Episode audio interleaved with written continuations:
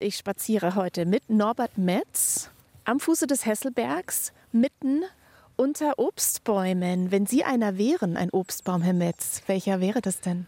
Ich glaube, ich wäre gerne die Birne. Die Birne ist sehr aufrecht im Wuchs und die wird sehr alt. Birnbäume können bis zu 250 Jahre alt werden. Apfelbäume 140, also ich wäre dann doch eher der Birnbaum. Eine Stunde, zwei Menschen im Gespräch auf Bayern 2. Anja Scheifinger trifft Norbert Metz, fränkischer Landschaftspfleger. Sie wären gerne ein Birnbaum. Sehen wir gerade einen? Ich sehe sehr viele mh, weißblühende Bäume. Und Sie zeigen jetzt aber auf einen, der eher so ein bisschen gelblich ist, oder? Ja, Können ja mal ein paar Schritte hinlaufen. Und Sie haben gerade schon gesagt, sehr aufrecht, im Gegensatz zu den anderen, die so ein bisschen knorriger, ein bisschen schiefer sind, gell? Ja, der Wuchs von Birnen ist eher aufrecht und der von Apfelbäumen ist ausladend. Das heißt, das Problem, dass sie dann, wenn man sie nicht schneidet, einfacher zusammenbrechen können. Birnen sind eigentlich etwas stabiler, weil sie halt aufrechter sind. Ja. Sie sind ja so ein Retter der alten Obstsorten. Da gibt es so schöne Namen, Freiherr von Berlepsch oder Gräfin von Paris. Warum sind die eigentlich alle so adelig? Naja, sie hatten, als man die Namen wohl vergeben hat, hatten sie immer hohe Bedeutung. Sie waren Wirtschaftsgut, ähm, hat profitiert von den Bäumen und dann hat man ihnen auch edle Namen gegeben, auch den Kaiser Wilhelm. Das war sehr beliebter Apfel Ende des 19. Jahrhunderts, dem Kaiser zu ehren. Also das zeigt ein bisschen die Wertschätzung, die diese alten Sorten einfach hatten oder ja, muss man schon in der Vergangenheit sprechen, hatten. Ja oder haben, wenn wir vielleicht nachher die Gegenwart noch nehmen, an der Sie ja ähm, auch beteiligt sind. Das werden wir noch sehen, welche Bedeutung Sie heute haben, gerade hier in Mittelfranken. Wann hat denn eigentlich so Ihre Liebe zu den Obstbäumen angefangen? Hm, also ich hatte tatsächlich als hm, Jugendlicher ein Vorbild. Ich habe mit großem Genuss die Filmchen von Dieter Wieland im BR gesehen. Das war in den 80er Jahren. Und der hat auch unter anderem auch Filme gemacht über, über Obstbäume. Und da beginnt er mit dem Satz, ähm, dieser Film ist parteiisch. Ja. Ich liebe Obstbäume und ich bin parteiisch. Und ich glaube, da ist ein bisschen die Grundlage gelegt worden.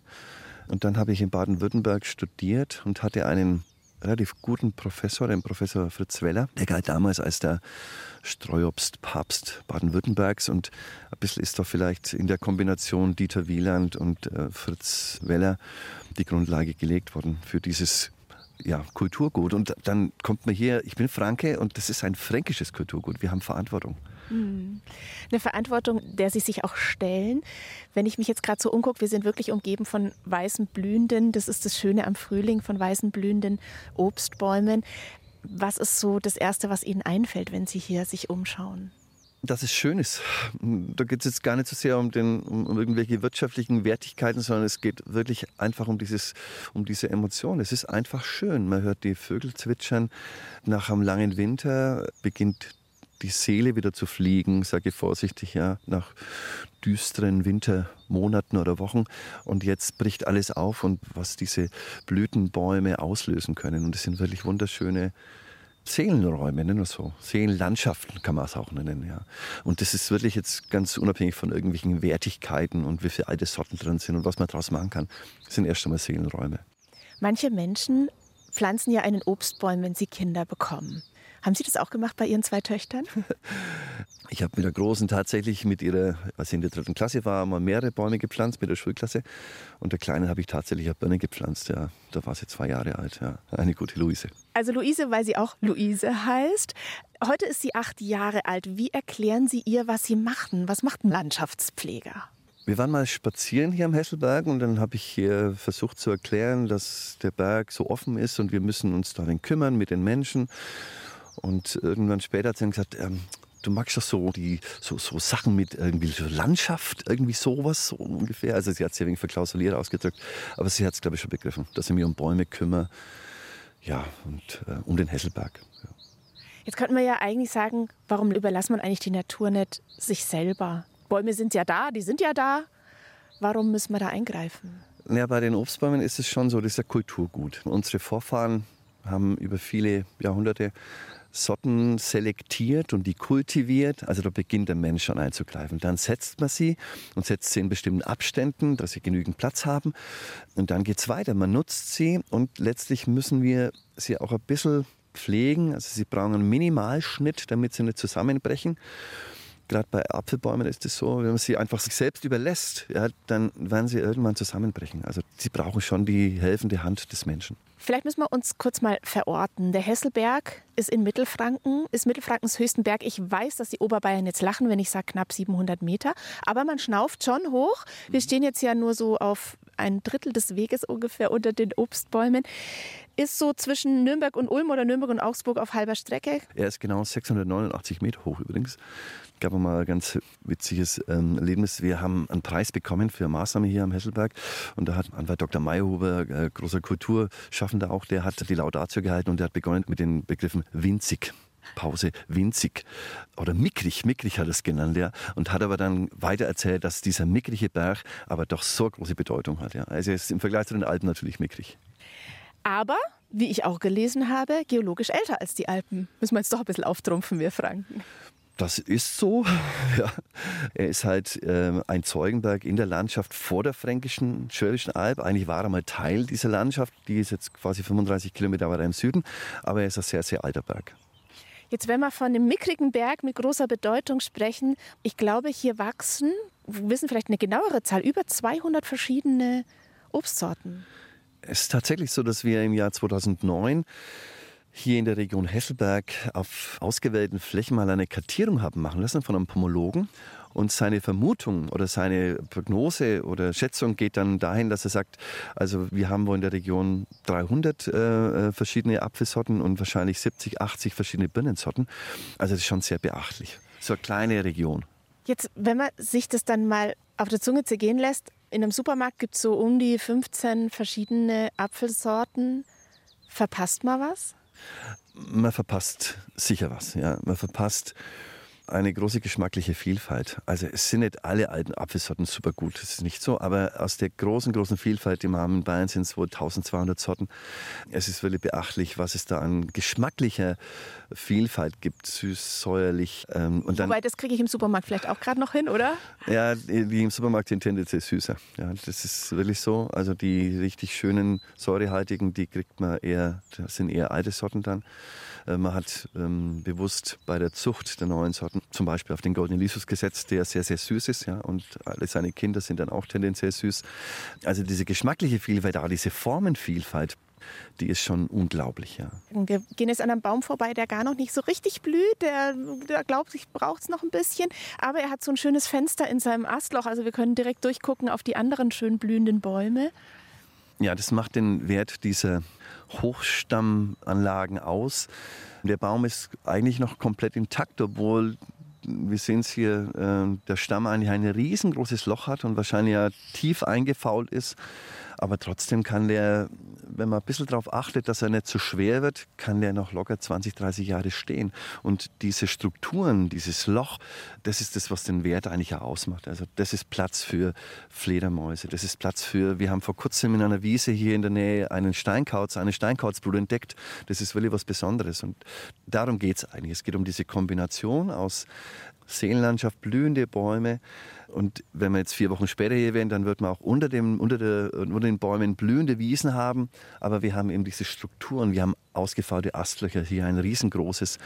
Diese Summe an diesen kleinen Bausteinchen, das macht eigentlich den Wert dieser Bäume aus.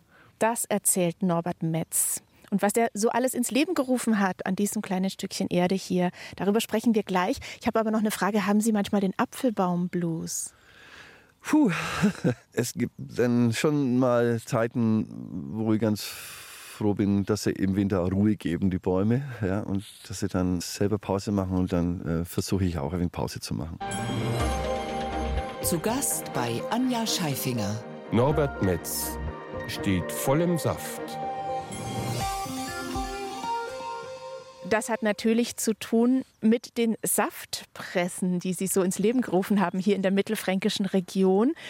Denn Sie haben herausgefunden, dass man so die Kulturlandschaft hier erhalten kann, von der wir gerade schon gesprochen haben. Was hat eine Saftpresse mit der Kulturlandschaft zu tun? Ja, Also ich habe es nicht rausgefunden, sondern das ist ja ganz altes Prinzip, dass man die Dinge am besten schützt, indem man sie nutzt. Ja.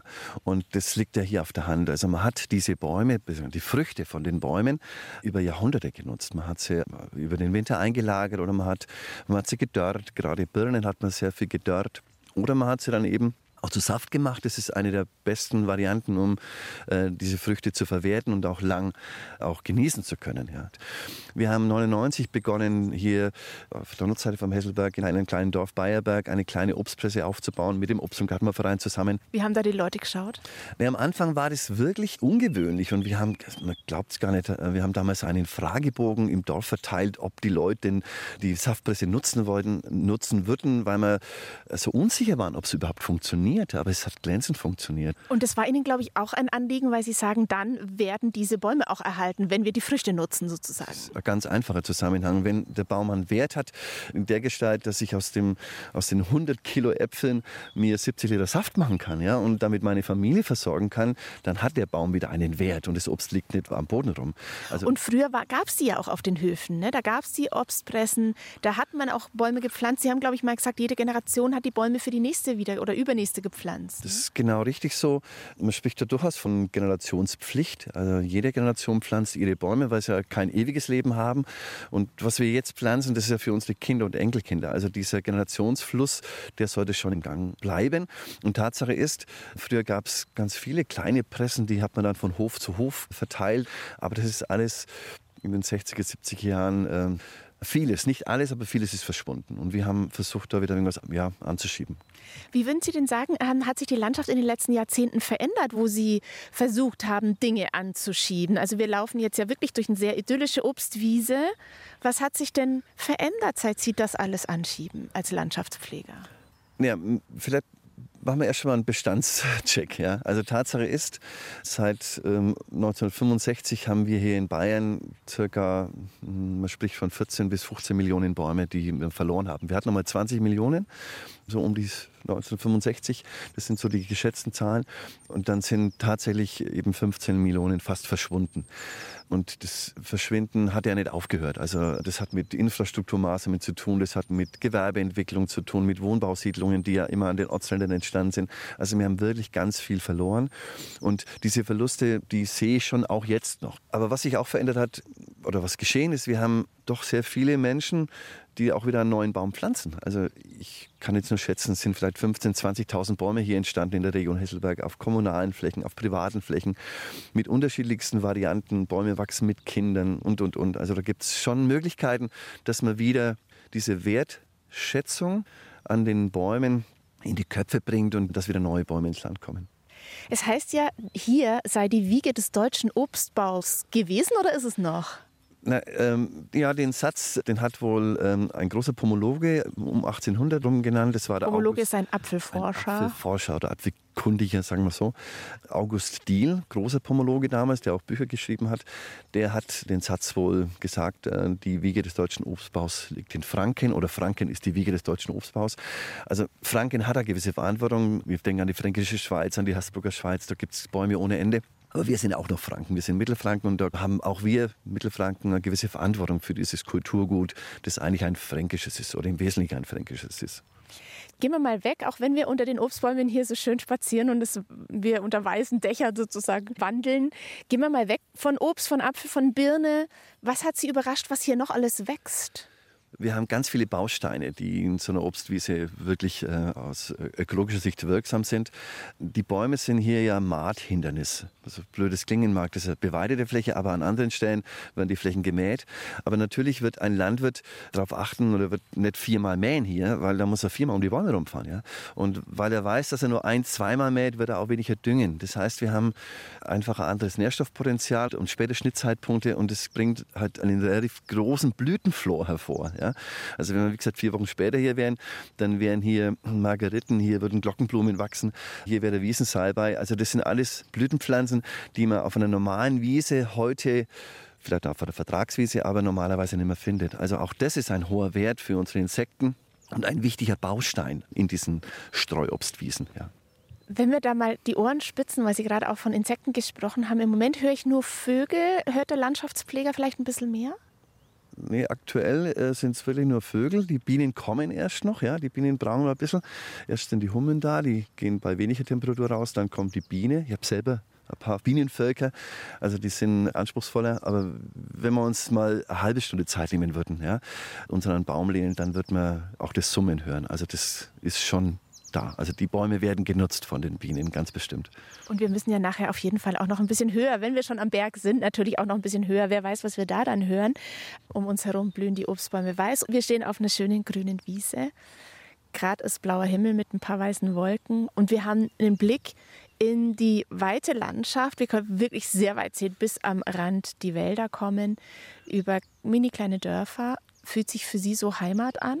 Würde ich schon sagen, ja da ist vieles da, was man unter dem Begriff subsumieren kann. Da gehört dann, na gut, gehört die Sprache noch dazu. Wenn jetzt der Schäfer da wäre, der würde uns auf Fränkisch was erzählen. Heimat sind Landschaften, es sind Landschaftsbilder natürlich, ja. Natürlich auch die, der Ausblick über das Wörnitztal in dem Fall. Und äh, diese Kombination, ja, ist schon Heimat, würde ich schon sagen, ja. Das sagt Norbert Metz vom Landschaftspflegeverband Mittelfranken.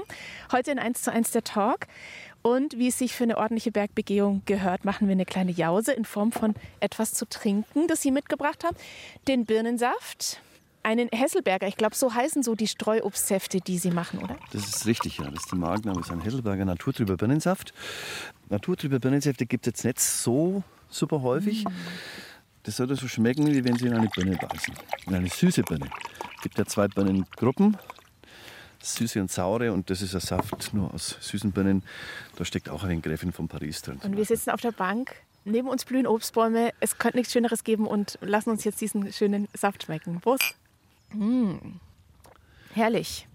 Sehr süß. Gibt mir gleich Energie, wenn wir nachher weiter hochgehen. Er ist vermeintlich sehr süß, er hat nur wenig Säure. Das ist der Unterschied. Er hat ein bisschen mehr Öchsle wie ein Apfel, aber eigentlich äh, nur ein Drittel Säure. Und deswegen wirkt er so süß. Also er ist jetzt keine Kalorienbombe. Da kann man durchaus trinken. Das ist ein Genussmittel. Ja, ich genieße es sehr. Ähm, muss ich aber trotzdem weiter fragen. Sie haben mir im Vorfeld erzählt, dass Sie sich als Kind schon in so knorrige Obstbäume verliebt haben. Welcher war es denn in Dittenheim, wo Sie aufgewachsen sind? Wir hatten tatsächlich einen Apfelbaum, einen Klarapfel im Garten stehen, aber der war, gebe ich ehrlich zu, nur wichtig, weil er das, äh, das war ein Torpfosten. Wir haben Fußball gespielt im, im, im, Garten und da war der Klarapfel, äh, der Torpfosten, weiß ich noch. Und wir mussten tatsächlich, äh, im Herbst haben wir die Äpfel aufgelesen und haben die nach Gunzenhausen in die Mosterei gefahren. Das gab es damals noch. Aber ich gebe ehrlich zu, wie es wahrscheinlich allen jungen Menschen geht, wenn man das machen muss, dann macht man es halt. Ja. Also es war noch nicht die Grundlage für, für die spätere Beschäftigung mit Streuobst, ganz bestimmt nicht. Aber es verrät mir, Fußballspiel gehörte zu Ihrem Leben als Kind. Was noch?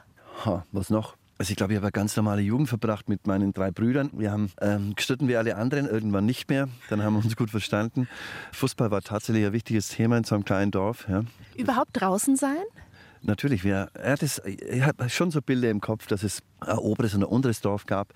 Und da gab es dann Banden und man hat sich in den Hecken versteckt und Tod und Teufel. Also das im Winter Schlittschuhfahren am Weiher draußen, dann bei den Nachbarn oder beim Onkel mit aufs Feld gegangen, Kartoffelglauben und solche Dinge. Wir selber hatten keine Landwirtschaft, die Mutter hatte ein Textilgeschäft. Aber wir sind ganz normal dörflich aufgewachsen. Sie haben geholfen, glaube ich, zu Hause bei dem Textilgeschäft der Mutter, oder? Wir mussten alle helfen. Wir mussten Inventur machen und zählen mit der Mutter. Die Mutter war eine Multiunternehmerin. Wir hatten einen Textilwarenladen. Ja. Sie hatte eine Kranzbinderei im Keller. Da mussten wir helfen. Wir mussten Blumen anbinden, Schleifen drucken. Sie hat auch Vorhänge genäht. Ja.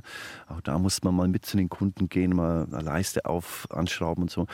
Also wir waren schon ein wenig beschäftigt. Ja, und vor allem total unterschiedliche Sachen. Das eine das Nähen und das andere eben die Kranzbinderei. Ja, wie gesagt, die Mutter war Multiunternehmerin und hat nebenbei noch vier Kinder großgezogen, vier Söhne wohlgemerkt. Ja. Lange Zeit eine Tante gepflegt. Also das war schon Hut ab, was die meine Mutter geleistet hat. Ja. Mhm. Äh, und hat das alles gemanagt und uns auch noch, glaube ich, gut erzogen. Ja. Uns nicht verwahrlos gefühlt. Was war mit dem Vater? Mein Vater ist auf die Arbeit gegangen. Der war bei der Müllabfuhr, war da Chef von irgendeiner kleinen Mülltruppe. Ja. Und das war sein Leben. Der hat gearbeitet. Ja. Und die Mutter hat sich um die Kinder gekümmert und wie es halt in vielen Familien damals so war und hat nebenbei ihre Geschäfte gemacht sozusagen. Ein bisschen was von beiden, habe ich das Gefühl, haben Sie ja beruflich auch gemacht. Zur Müllabfuhr kommen wir nämlich gleich noch. Aber hat die Kranzbinderei, kann man sagen, dass die vielleicht sogar schon so eine Liebe geweckt hat, auch zur Natur oder zu Blumen, zu Pflanzen? Oder war das dann als Bub eher, oh, jetzt muss ich das schon wieder machen? Äh, war bestimmt die Mischung. Äh, was die Mutter auch gehabt hat, die hat einen riesen Garten gehabt. Also wir haben zum Teil, kann ich mich erinnern, viele Dahlien angepflanzt. Das sind ja nicht winterhart, das heißt, man muss die immer im Herbst ausgraben, in den Keller legen, dann mit äh, äh, sauber sortiert nach Farben, damit die Mutter damit man es wieder auspflanzen konnte. Also wir waren im Garten aktiv, das war so, ja. Vielleicht ist das eine kleine Grundlage, weil ich ja mal Landschaftsgärtner gelernt habe dann. Vielleicht ist da eine Grundlage gelebt worden, ja. Also wir haben dann auch mal einen Komposthaufen gebaut und so Geschichten. Das waren die Anfänge. Dann kam die Verweigerung des Militärdienstes und Sie sind zweimal bei der Gewissensprüfung, die man damals noch machen musste, durchgefallen. Wie kommt's? Also man, dass die Gewissensprüfung irgendwann abgeschafft wurde, sagt deutlich, dass es wohl nicht ganz leicht ist, ein Gewissen zu prüfen. Ja, sondern es war ja Verwaltungsakt. Ja, ja ich habe das halt nicht geschafft. Mein Gewissen war scheinbar nicht so. Äh, aber gut, äh, im Nachhinein, äh, das wissen ja fast kaum mehr Menschen, dass es da mal eine Gewissensprüfung gab. Die einfache Variante war dann irgendwann ein Schreiben an das Kreiswehrsatzamt zu schicken und deutlich zu machen, ich will nicht zur Bundeswehr. Ja. Na, ich war dann tatsächlich bei der Bundeswehr, aber ich habe später nochmal verweigert. Wobei das natürlich jetzt unter der aktuellen Situation unter ganz anderen Gesichtspunkten mhm. zu sehen ist. Aber damals war es so, ich habe dann tatsächlich im Studium nochmal einen Verweigerungsantrag geschrieben und dann das auch gemacht, ja. Und das Studium haben Sie sich, wir haben es gerade schon ein bisschen angedeutet, als Lkw-Fahrer bei der Müllabfuhr verdient. Das heißt eigentlich als Kollege des Vaters, oder? Nicht als Lkw-Fahrer. Also oh. ich war ganz normaler Mitarbeiter ja, zwischen diesen Gewissensprüfungen war einfach Pause und dann äh, hieß es natürlich, ja, da auch ganz schnell, das war klar, muss was arbeiten und ich habe dann eben durch die Beziehung meines Vaters und dann war klar, da, da, da kann der Norbert arbeiten und ich habe dann das länger als ein Jahr bei der Müllabfuhr gearbeitet und habe äh, ganz unterschiedliche Sachen gemacht, Großraumbehälter mitgeleert oder kleine Kübe geleert oder war beim Sperrmüll. Ja, es war äh, nicht immer ganz einfach, aber im Nachhinein durchaus eine Zeit, die ich gar nicht missen möchte. Außerdem habe ich tatsächlich äh, relativ viel Geld verdient damals, weil ich daheim gewohnt habe und habe damit einen Teil meines Studiums finanziert. Würden Sie sagen, das hilft Ihnen auch heute noch, diese Erfahrungen aus der Zeit? Also ich weiß es sehr zu schätzen, was es bedeutet, eben Müllarbeiter zu sein, ja, den Dreck für die anderen wegzumachen oder auszuleeren. Also ich habe da großen Respekt vor denen, die es machen, wirklich. Also ich habe das auch so gespürt damals, das, das war jetzt nicht der edelste Job, den man hat. Ja. Da gab es immer wieder mal komische Kommentare. Ja, durchaus. Von anderen Leuten an ja, von Sie oder was? Von Kindern zum Beispiel, ja, so nach dem Motto, nichts gelernt, musst zur Müllabfuhr. Ja.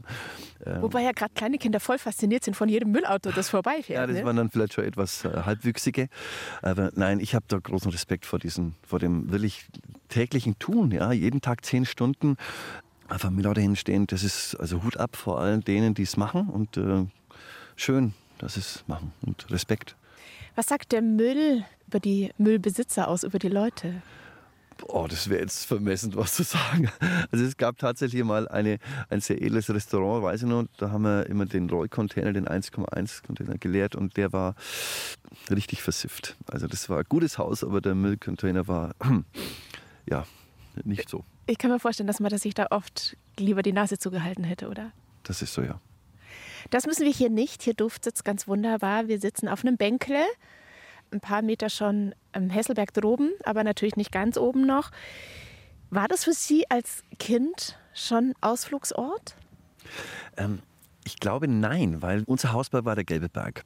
Das ist eine gleiche Formation, geologische Formation wie der Hesselberg, aber ist halt näher. Das war der Dittenheimer Hausberg. Da haben wir als Kinder ähm, mal gezeltet. Wir haben ja, später als Jugendliche dann mal äh, Feuerleck schön oben, äh, haben die Nacht dort verbracht. Also es war unser Berg. Insofern, der Hesselberg war es eher nicht als Kind, gewährlich zu. Und warum heißt aber dann der Gelbe Berg, der dann Ihr Hausberg war, Gelber Berg? Ja, du hast eine interessante Geschichte. Eigentlich müsste ähm, Gebenberg heißen, weil äh, das war mal auf einer Terrasse des Gelben Berges gab es wohl ein großes fränkisches Gehöft. Das hieß Hof des Gebo oder Berg des Gebo, so ein fränkischer Siedlungsfreier. Eigentlich ist der auch in den Annalen dann immer als Gebenburg aufgetaucht und irgendwann ist er halt zum Gelben geworden. Ich weiß es nicht genau warum, aber niemand hat sich hat Anstoß dran genommen, weil im Sommer ist der Berg, kann da schon mal runterbrennen und dann wirkt der auch wirklich gelb und haben gesagt, das passt schon alles. Ja. Der Namensursprung ist eigentlich ein Herr Gebo, der wohl auf dem Berg gesiedelt hat. Ja. Eins zu eins der Talk. Heute spazierend auf dem Hesselberg. Wir sind inzwischen ein ganzes Stück höher gefahren, aber wir laufen natürlich auch, das lassen wir uns jetzt nicht nehmen, noch weiter hoch. Sind ja immerhin 689 Meter, ne? Haben wir gesagt? 689. Oben ist die Osterwiese. Die ist jetzt vor uns. Noch sehe ich es nicht. Also das ist ja das Besondere an dem Hesselberg, dass das so ein weitläufiges, ja wie so ein, äh, eigentlich ein Plateau ist, ne? Oben am Gipfel, dass es kein so klassischer, wie man Berg malen würde, Berg ist. Ja. Wir sehen hier jetzt äh, dieses Plateau. Auf der Ostseite das ist die sogenannte Osterwiese. Also das sehen wir einfach eine flache Wiese. Und äh, dazwischen ein paar Bäume. Das ist die Wirkstätte des Landschaftspflegers Norbert Metz. Wenn wir die Landschaft hier mal mit Ihren Berufsaugen betrachten, was erzählt sie? Ja, wenn man den Blick nach Süden richtet, sehen wir große Waldkante, das ist der Oettinger Forst, das ist die Grenze zum Ries, dieser Meteoriteneinschlag. Und zwischen dem Oettinger Forst und dem Hesselberg liegt das Wannitztal.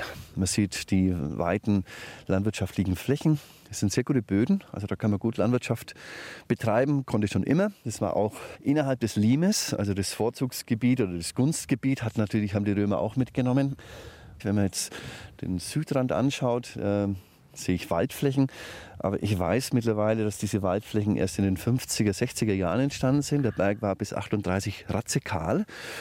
Und dann erst beginnt der wirklich wertgebende Magerrasen, aber der eben auch ja, von Verbuschung bedroht ist. Also wir haben große Teile, die eben unter flach wachsenden Wacholtern verschwinden oder eben auch unter Rosen und Schlehen. Und da müssen wir, um den Berg seine Offenheit zu bewahren und diese wirklich wertvollen Magerrasenbestände zu erhalten, da müssen wir immer irgendwas tun. Wir sehen es auch noch so ein bisschen gelb blühend. Ich wage mich jetzt mal voran und sage, es sind Schlüsselblumen und sie werden jetzt gleich zusammenbrechen, glaube ich. Nein, das sind keine Schlüsselblumen. Ja. Aber er muss doch immerhin genauer hingucken, das beruhigt mich. Das ist Sonnenröschen. Sonnenröschen müssten sein. Und daneben steht die edle Schafgarbe. Ja. Die kommt jetzt erst zum Blühen, die ist dann weiß. Ja. Sehr schön. Aber also für mich als Laie gelb, gelb blühend. Sieht auf jeden Fall sehr schön aus. Ähm, Sie sind ja eigentlich Ihrer mittelfränkischen Landschaft, kann man sagen, fast immer treu geblieben. Ist es Ihnen auch mal zu eng geworden? Ja, zu eng geworden, ja, ja, vielleicht schon. Äh, ich habe nach der Lehre als zum, zum Landschaftsgärtner bin ich mal eine Zeit lang in Berlin gewesen, ein halbes Jahr. Das war noch vor Mauerfall. 85 war das. Und dann hat es mich mal für ein halbes Jahr nach England verschlagen. Wie das? Als Landschaftsgärtner ist man ja ein bisschen inspiriert, sage ich mal, von den englischen Gärten. Ja? Also nicht nur vom englischen Landschaftspark, sondern vieles, was an Büchern auf dem Markt war damals, wenn es um Stauden ging und sonstiges, das waren eigentlich englische Bilder, weil England eben äh, in, in, Kreisen der Gärtner doch einen sehr hohen Stellenwert hatte. Ja? Und äh, ich habe mir dann eingebettet, ich möchte das einmal erleben und bin dann quasi ins Mutterland der Gartenkultur nach England zum Arbeiten gegangen, ein halbes Jahr. Und ich glaube, die Ankunft war ziemlich abenteuerlich. Ja, für den Dorfbub war es ein wenig abenteuerlich. Ja. Ich bin mit dem Zug dann übergefahren und hatte dann die Anweisung, ich soll ähm, in Gravesend, das ist ein Fort von London, sollte ich an einer Kreuzung an einem Tag um 7.30 Uhr stehen und dann werde ich abgeholt. Ja. Und dann stand der Dorfbub Norbert äh, eben an dieser Kreuzung und hat gewartet, ja, was dann da kommt. Ja. Und dann kam ein Lieferwagen und äh, die haben mich dann aufgeschnappt. Und die erste Frage, ich werde es nie vergessen, war damals vom Vorarbeiter Colin, ob ich den Fußball spielen könne. Ja. Und nachdem ja doch ein bisschen, äh, ich war jetzt nicht gut, mein Bruder war, war viel besser, ich habe es zumindest gekonnt und ich habe das dann bejaht.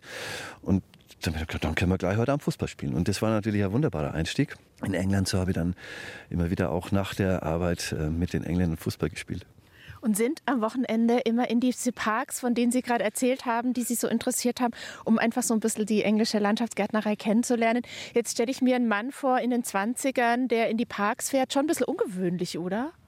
Mag sein, ja. Ich habe tatsächlich mein ganzes Geld, was ich da verdient habe, was übrig geblieben ist, habe ich ausgegeben für Zugtickets, weil ich nach Sissinghurst gefahren bin, einer der schönsten Gärten, wie ich finde, und andere Parks oder nach London und ähm, habe mich da halt umgesehen. Also es war sehr, sehr eine eindrucksvolle Zeit, äh, dieses halbe Jahr in England. Ich will es nicht verklären, aber hatte eine noch Freundin in Deutschland, die habe ich dann leider ja, eben allein gelassen. Das war nicht so gut. Also es hat immer zwei Seiten. Und ein bisschen englische Kühle umweht uns hier auf dem Gipfel des Hesselbergs, weil der Wind weht schon ganz schön. Ich hoffe, man hört es durchs Mikrofon nicht zu arg. Wird doch ein bisschen frisch hier mit der Zeit. Was ist denn damals als Sie wieder heimgeflogen sind nach Franken mit im Gepäck im übertragenen oder tatsächlich im dinglichen Sinne mit heimgeflogen? Oh, Sie fragen Sachen. Äh, ganz viele Bilder im Kopf. Sehr nette Menschen, ganz tolle Begegnungen. Ähm, auch in gewisser Weise eine Freundschaft mit, mit dem John. Das war ein, mein Mitbewohner, der hat auch in der Firma gearbeitet. Der hat mich dann einmal besucht. Also das war, also an Dinglichen sagen es weniger, sondern es waren wirklich Bilder und waren Emotionen, viele nette Menschen, die ich getroffen habe. Mit einer anderen Sprache. Und das war schon beeindruckend, dann doch in einer anderen Sprache klarzukommen. Kommen wir doch mal von England hier wieder zurück an in Franken. Jetzt lassen wir unseren Blick noch mal schweifen. Sie haben von dem Wald gesprochen am Südrand des Hesselbergs und in inzwischen weiter Ferne, vorhin waren wir noch mitten unter den Obstplantagen, sehe ich trotzdem ein paar Obstbäume blühen. Und Ihnen ist es ein Anliegen, dass wir, wenn wir von Streuobst sprechen, den Begriff mal ordentlich klären müssen. Ja, ist mir ein Anliegen, darauf hinzuweisen, dass der Begriff, der meint die verstreut stehenden Bäume in der Landschaft. Also Streuobst heißt verstreut stehende Apfelbäume, Birnbäume, Zwetschgen und so weiter. Ab und zu äh, kriege ich zu hören, dass die Leute denken, das ist das vergammelte Obst am Boden, das verstreut rumliegt. Also bitte, das ist es nicht. Ja? Also, und auch in Flaschen von irgendwelchen Mostereien wandert nicht gammliches Obst vom Boden, sondern das ist wirklich tolle Ware, frisch, also bei Hesselberger zumindest, es ist frisch geerntet und kann vom Boden aufgeklaubt werden. Aber es ist nicht der Begriff Straub, sondern das sind die Bäume. Sie haben ja schon von den ähm, Gemeinden auch gesprochen hier drumherum. Und genau darum ging es Ihnen auch, dass Sie die mit einbinden, um diese Kulturlandschaft hier aufrecht zu erhalten. Und da gibt es so verschiedene Regionalvermarktungsinitiativen. Eine haben wir ja gerade getrunken, den Hesselberger. Was gibt es noch einheimischer? Auch so eine Saft-Streuobstvermarktung mit dem Bürgermeister Matthias Schwarz, ein sehr rühriger Bürgermeister. Das ist der Einheimische. Und dann habe ich 2013 auch mit einem Kollegen zusammen und mit sehr engagierten Menschen Menschen in Sammenheim, ein Ortsteil von Dittenheim, eine Walnussverwertung aufgebaut, die Manufaktur Gelbe Bürg. Also alles immer von dem Gedanken geleitet, wenn wir aus den Dingen, aus den Apfelbirnbäumen oder aus den Nussbäumen vernünftige, schöne Produkte machen und die veräußern können, dann ist auch diesem Kulturgut gedient. Und das ist so geblieben. Ja. Jetzt ist ja regional in und hip. Finden Sie, Sie haben da auch ein bisschen dazu beigetragen? Das wäre jetzt vermessen. Nein, also wir haben das getan, was naheliegend ist, sage ich mal vorsichtig. Also nicht ich allein, sondern mit ganz vielen Unterstützern. Dafür an dieser Stelle mal großen Dank für, für die, die sich von mir bequatschen haben lassen, mehr oder weniger, und da mitgegangen sind. Es sind wirklich viele. Wir haben auf dieses Pferd gesetzt, aber nicht, weil die Zeit danach war, sondern es liegt so nahe, dass man die Dinge, die guten Dinge, die man vor der Haustür hat, dass man die auch wirklich nutzt und die in ansprechende Produkte verwandelt und dann hoffentlich Käufer findet. Das ist eigentlich die ganz einfache einfache Geschichte. Wie würden Sie denn dann den alten Streit regional oder bio für sich beantworten? Naja, also äh, wenn ich mein Einkaufsverhalten anschaue, dann achte ich einfach darauf, wo es herkommt. Ich möchte wirklich wissen, wo es herkommt. Und das muss dann nicht Bio sein, das kann Bio sein. Ich habe einen Freund, der macht Biokartoffeln, das ist meine Wahl natürlich. Ja. Beim Apfel oder beim Obst ist es ein schwierig, ja, weil in der Regel, und leider ist es so, die Bio- Äpfel ja die gleichen Sorten sind wie die konventionellen. Also da haben wir auch den Elster und den Topaz und ähm, auch den Golden Lithius, den, den, man bio anbauen kann. Wenn man da ein bisschen hinter die Fassade blickt, weiß man, dass das ganz schwierig ist, ja, weil die eben sehr empfindlich sind, die Äpfel. Da habe ich dann schon meine Zweifel. Also ich gebe ehrlich zu, ich kaufe eigentlich keinen Apfel. Gebe ehrlich zu, ich kaufe keinen Apfel, nein, ich trinke Apfelsaft. Das ist die Variante, wie man auch die guten Dinge des Apfels äh, haben kann. 1 zu 1, der Talk auf Bayern 2. Anja Scheifinger im Gespräch mit Norbert Metz kämpft für die Berghexe am Hesselberg. Das klingt ziemlich gefährlich. Ist sie das auch? Nein, die Berghexe ist nichts Gefährliches. Die Berghexe ist ein Tagfalter, der auch hier am Hesselberg seinen Lebensraum hat. Würde ich die jetzt sehen, wenn ich mich jetzt hier so umgucke? Wir stehen ja auf dem Hesselberg obendrauf. Nee, nee sie würden es nicht sehen, weil sie jetzt nicht da ist. Äh, sie fliegt im Juni, Juli. Die Berghexe, dieser Tagfalter, den gab es in Bayern vor 20 Jahren oder 25 Jahren an vielen Stellen noch. Mittlerweile sind es, glaube ich, drei oder fünf Reststellen und einer davon ist der Hesselberg. Die Besonderheit der Berghexe legt ihre Eier bestimmte Gräser ab, aber sie hat aufgrund ihrer Färbung sieht man sofort, wo sie hingehört. Die ist braun-weiß, gefleckte Flügel und das sieht man auch hier. Die offenen Bodenstellen sind braun und dann taucht immer wieder der weiße Kalkstein auf. Das ist so das Habitat von der Berghexe. Mhm. Warum braucht die Ihren Kampf und den eben von anderen auch.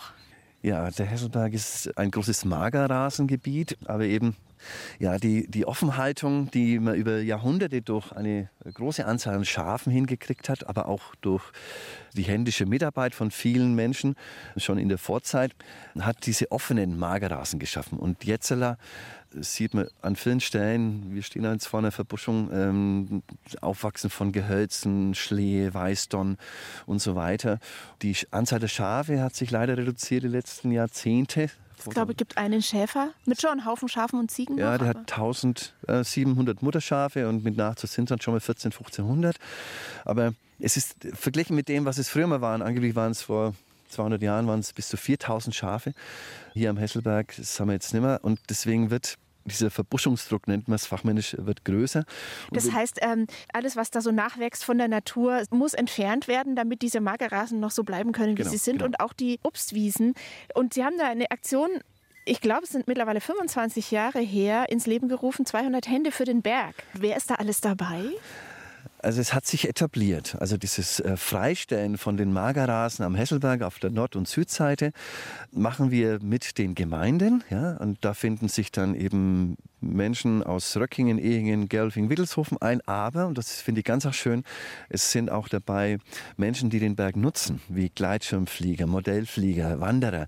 Die sagen dann wirklich zu uns, wir nutzen den Berg, wir freuen uns, dass er so offen ist und dann wollen wir auch unseren Beitrag leisten. Und das finde ich ganz auch schön. Es sind wirklich sehr viele, sehr viele Menschen dabei, die sich aktiv dann einmal im Jahr, wohlgemerkt, man muss keinen Verein gründen, sondern einmal im Jahr helfen die und ähm, sorgen dafür, dass dieses Kleinod Magerrasen am Hesselberg einfach erhalten bleibt. Und was sehr beeindruckend ist, in diesen langen Jahren sind jetzt Kinder, die damals mit ihren Vätern kamen, die sind jetzt selber in der Lage, die Motorsense oder Motorsäge zu schwingen.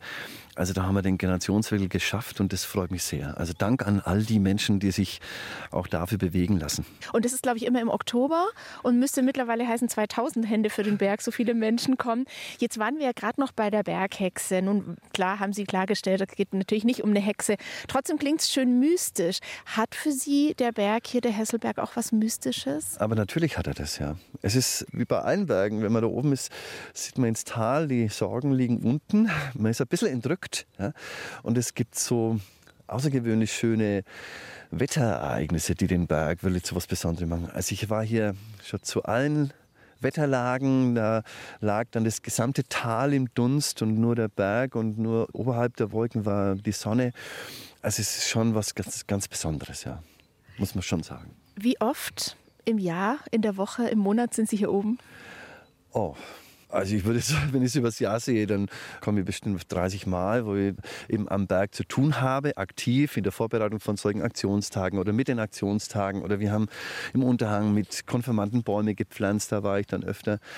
Aber ich lasse es dann schon auch nicht nehmen, wenn ich in der Gegend bin, mal hier hochzufahren und ein bisschen ja, zu schauen. Das alleine reicht schon. Schaffen Sie es dann auch zu schauen, ohne Landschaftspflegerblick, sondern einfach als der private Norbert Metz? Manchmal lässt es nicht ganz trennen. Das ist vielleicht auch das Privileg, dass ich etwas habe, ja, wo Privates und Berufliches ähm, fließt. Aber nein, ich kann auch schon auch ohne Landschaftspflegeblick hier am Hesselberg sein. Im Oktober sind Sie 60 geworden. Welches Verhältnis haben Sie zu der Zahl? Oh, Sie runzeln Ja, Nase ja, ja, und. Stirn. Ja, ja es ist schon ähm, eine besondere Zahl. Also das ähm, hat mich veranlasst, zurückzuschauen. Es sind viele Dinge gut gelaufen. Es ist nicht alles rund gelaufen. Also ich habe auch so meine Baustellen, äh, wie wahrscheinlich alle. Also mit dem, was ich beruflich machen konnte, will ich sehr zufrieden sein. Ich hatte ein großes Privileg, bei diesem Landschaftspflegemann zu arbeiten, mit vielen, vielen guten Kolleginnen und Kollegen und hatte das Glück, mit vielen Menschen zu tun zu haben, die mich in dem, was ich mir überlegt habe, darin bestärkt haben oder mich unterstützt haben. Also es ist dann doch äh, ein bisschen was gelungen und jetzt habe ich noch ein paar Jahre. Und sind immer noch sehr umtriebig und machen eben viele Aktionen, von denen wir jetzt gehört haben im Laufe der letzten Stunde. Könnten Sie sich sowas wie eine vorruhestandliche Gemütlichkeit auch vorstellen? Das weiß ich jetzt nicht, gebe ich zu. Naja, vielleicht äh, das ein oder andere mit etwas weniger Aufwand machen, ja. Aber und dann vielleicht mehr Platz haben für die Firma Hesselberger, die bräuchte ein bisschen mehr Unterstützung. Das äh, werde ich sehen die nächsten Jahre. Ja. Und wenn Sie gerade so ein bisschen Ihr Gesicht gerunzelt haben bei der Zahl 60, man kann eines sagen, die Obstbäume um uns herum sind bedeutend älter. Ich bedanke mich ganz herzlich, Norbert Metz, für Ihre Zeit. Ich bedanke mich herzlich für Ihren Besuch und dafür, dass ich so viel erzählen durfte. Und mit Vogelgezwitscher und Glockengeläut im Ohr und dem Blick über fränkische Äcker und Wälder und Dörfer sagen wir Ade. Ade. Den Talk mit Norbert Metz, den finden Sie als Podcast in der ARD Audiothek und dort können Sie auch Die Sache ist die hören. Der Podcast, der die Geschichte hinter den Dingen erzählt, überall wo es Podcasts gibt und in der ARD Audiothek.